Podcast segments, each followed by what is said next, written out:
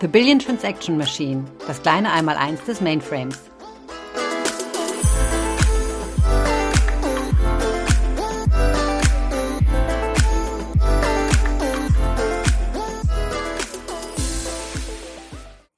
Hallo und herzlich willkommen zu einer weiteren Folge von The Billion Transaction Machine, das kleine Mainframe Einmaleins.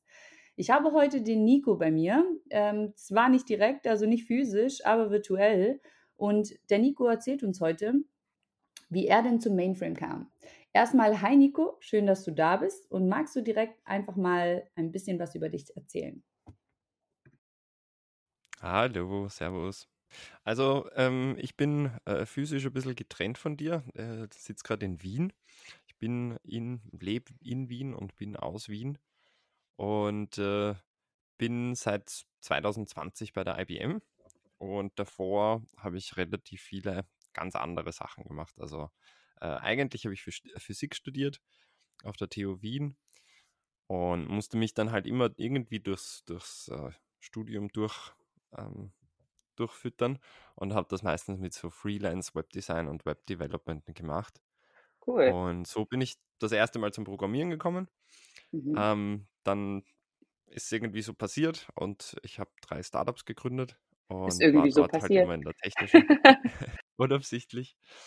Ähm, na, war, war aber wirklich so. Also das, das dritte war dann wirklich, nö, ich will nicht mehr. Ähm, das, ich sollte mein Studium zu Ende machen und dann war es eine coole Idee ähm, und ging auch gut auf, aber ich habe mich dann zum Glück äh, ähm, irgendwann ein bisschen abgeseilt und äh, ja, habe dann was anderes gemacht.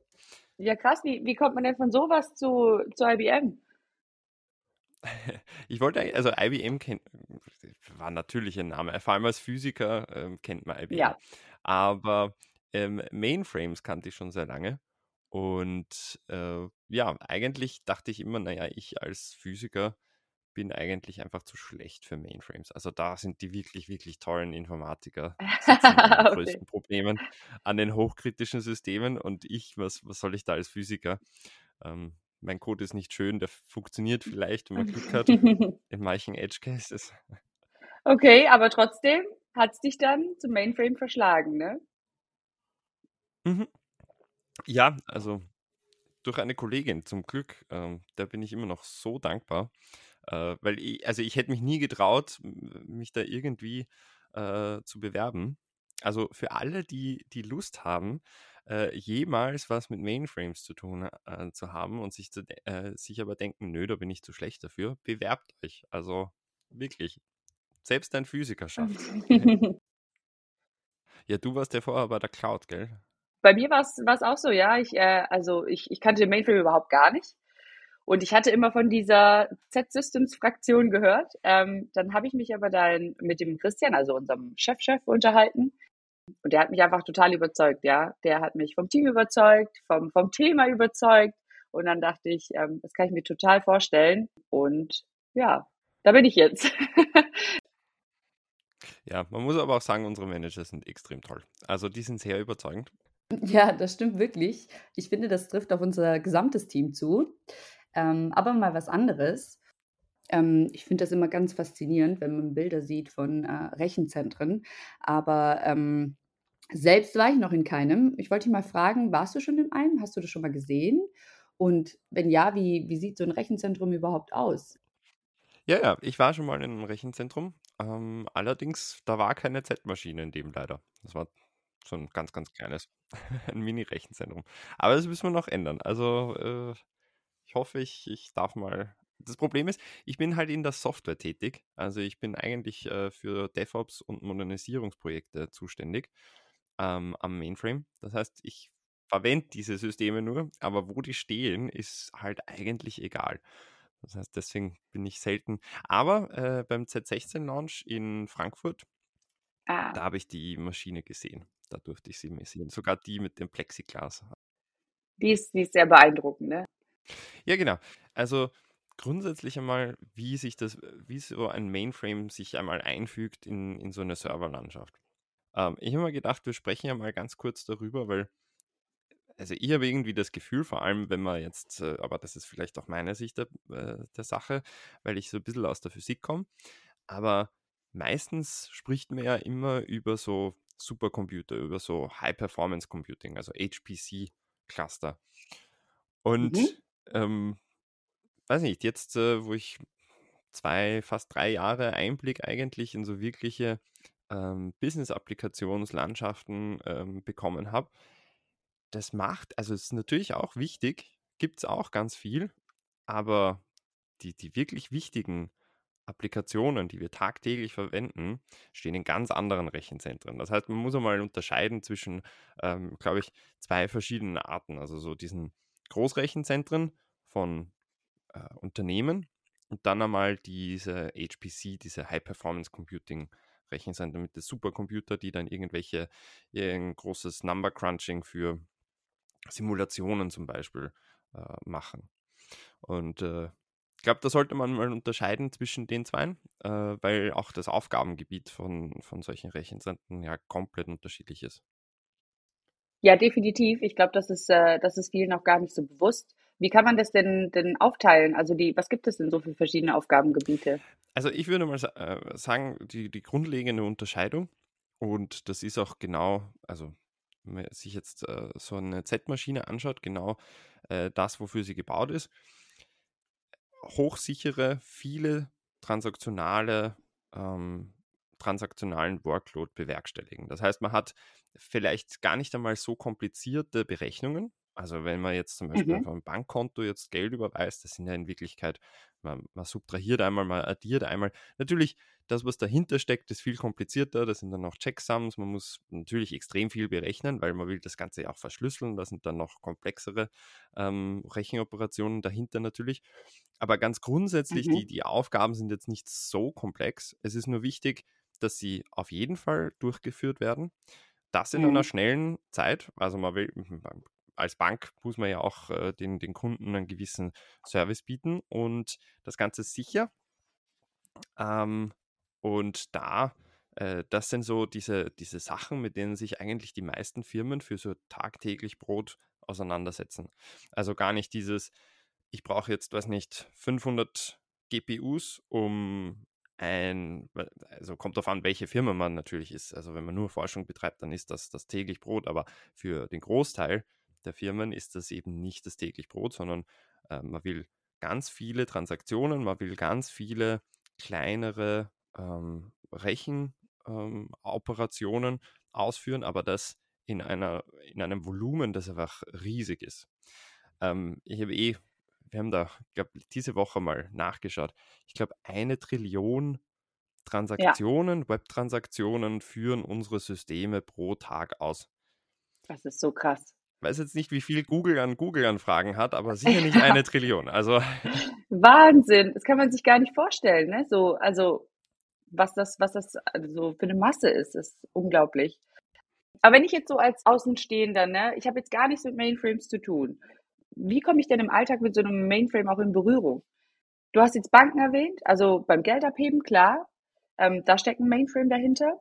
Wo kommt man denn noch so einfach mit dem Mainframe in Kontakt, was man vielleicht auch gar nicht so weiß, wenn man denkt, so viele Transaktionen, mhm. dann musste man doch ähm, über den Tag schon immer mal wieder damit in Kontakt kommen, oder? Ja, also eigentlich die ganze Zeit. Ähm, eben das, was du gesagt hast, bei Banken, da stecken zu 99 Prozent sicher Mainframes dahinter. Also, ähm, wie, wie war das?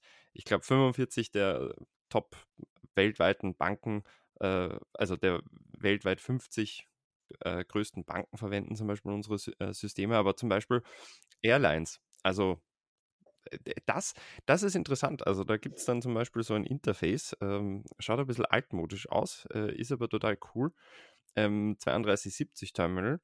Und wenn man schon mal äh, auf einem Flughafen eingecheckt hat, dann kann es sein, dass man, wenn man mal hinten äh, an, an, an, die Bildschirme geschaut hat, wo die ähm, ganzen Flugbegleiterinnen und Begleiter äh, tipseln, einmal so einen Screen gesehen hat. Das ist einfach, weil viele Airlines ähm, unsere Systeme verwenden, weil es da mhm. eben wichtig ist, viele, äh, viele Flüge zu managen, das sicher und schnell und verlässlich. Genau. Ähm, Telcos ist noch so eine Sache, riesige Supermarktketten, ähm, also überall, wo es so hochkritische Infrastruktur ist, also wo unsere Zivilisation quasi zusammenbrechen würde, wäre das nicht mehr. Ähm, überall da kommen unsere Systeme eigentlich zum Einsatz. Ja, klar, also das, das macht total Sinn. Ich wäre auch nicht so happy, wenn ich Geld abheben möchte bei der Bank und das nicht klappt oder einen Flug buchen möchte und das auch irgendwie nicht funktioniert. Macht total Sinn, dass da wirklich oder ein System dahinter ist, was total stabil ist und auch ähm, und sehr verlässlich ist. Und äh, das sind eben so diese Charakteristika und mir ist auch immer ganz wichtig, ähm, weil das oft auch ein bisschen mit der Chip-Architektur oder Distributed und nicht Distributed Welt ähm, entgegengesetzt wird. Man muss sich einfach anschauen, welches Problem man hat. Also es ist halt als Firma, mhm. was habe ich für Volumina? Wie sieht meine Strategie zum Wachsen aus? Ähm, bin ich jetzt ein junges Startup oder bin ich ein, ein Multimillionenkonzern ähm, weltweit? Äh, was sind meine Sicherheitsanforderungen? Und äh, die, die generelle Antwort ist, ist immer, also immer eine schlechte. Man muss sich da immer das Problem anschauen und dann spezifisch für das Problem äh, die quasi die richtige ähm, Rechenarchitektur und das richtige mhm. Betriebsmodell mhm. ähm, sich überlegen. Und unsere Maschinen sind halt einfach dafür ausgelegt, du, du, zum Beispiel auch die Skalierung. Also wir können ähm, unsere Maschinen, äh, das nennt man dann äh, vertikal äh, skalieren. Äh, vielleicht kommen wir dazu nochmal in einer anderen Folge, aber grundsätzlich einfach, unsere Maschinen sind extrem leistungsstark. Und äh, das heißt, man muss dann nicht immer zehn neue Maschinen kaufen, wenn man jetzt 100.000 äh, neue Benutzerinnen und Benutzer pro Monat hat, äh, sondern man lässt die Maschinen einfach nur ein bisschen mehr bearbeiten. Und das kann man halt zum Beispiel mit anderen Systemen, mit so distributiven Systemen, ähm, nicht. Da muss man einfach dann halt äh, 20, 30 neue Server-Racks einbauen. Und ähm, das sind so die grundlegenden Unterschiede. Und äh, witzigerweise auch, obwohl Mainframes so viel Workload immer bewerkstelligen, ich habe es noch nicht gesehen, aber ich habe es ganz oft gehört, ähm, es macht immer den kleinsten Teil, also jetzt physisch in einem Rechenzentrum aus. Das heißt, es ist immer so ein, so ein Standard 19 Zoll Rack eigentlich. Äh, Gibt es halt einen Schrank, zwei Schränke, drei oder vier. Das ist dann die größte ähm, Ausführung.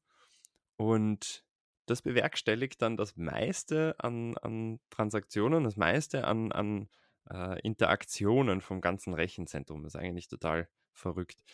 Und wenn wir jetzt zum Beispiel äh, in Screen Computing ähm, schauen und äh, uns überlegen, na gut, was haben wir da eigentlich für einen ähm, Impact auf das Klima und auf die, ähm, also was haben wir da für Platzverbrauch, was haben wir da für Stromverbrauch und so.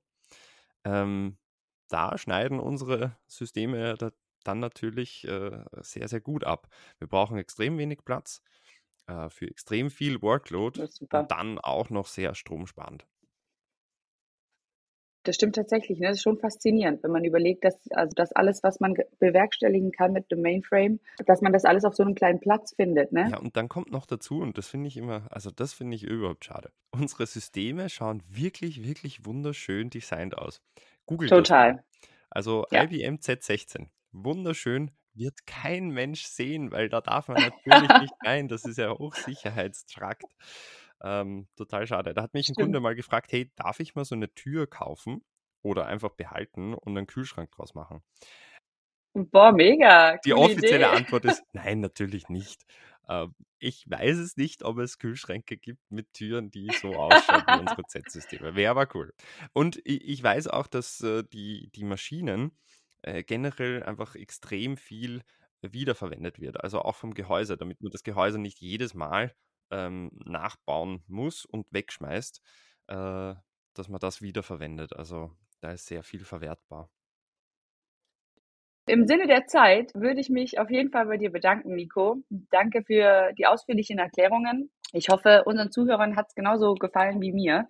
Und dann hören wir uns sehr bald ja nochmal. Bis dann. Ciao. Tschüss.